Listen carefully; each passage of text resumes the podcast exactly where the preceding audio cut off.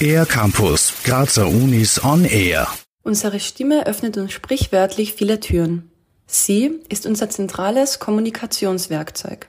In der Forschung wird derzeit daran gearbeitet, noch mehr über unseren Stimmapparat zu erfahren. Warum das so wichtig ist, erklärt Markus Gugatschka, Leiter der klinischen Abteilung für Phoniatrie an der Med-Uni Graz.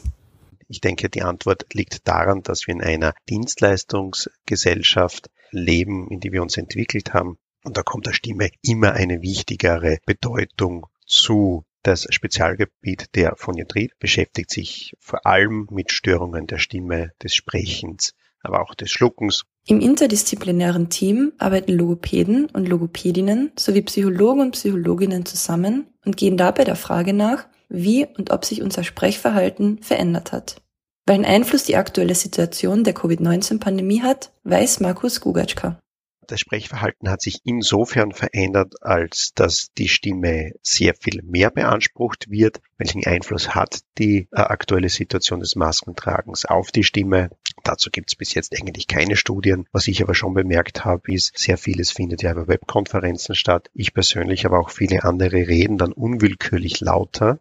Und ich merke einfach, dass das meiner eigenen Stimme auch nicht gut tut.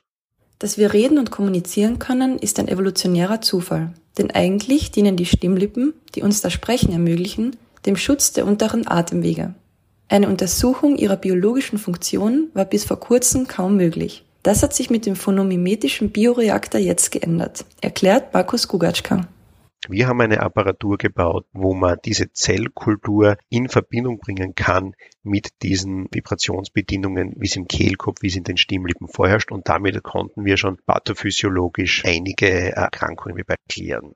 Nicht nur verschiedene Erkrankungen konnten somit geklärt werden. Mit der neuen Methode des Bioreaktors haben sich auch die Verhaltensmaßnahmen nach einer Stimmoperation oder einer Entzündung verändert. Markus Gugatschka das natürlich auch für uns praktische Auswirkungen, wo wir den Patientinnen nach äh, den Eingriff an den Stimmlippen einfach sagen, sie mögen nicht eine absolute Stimmruhe einhalten, sondern sie mögen ihre Stimme wenig, aber dennoch einsetzen, weil das für den Heilungsverlauf wahrscheinlich besser ist.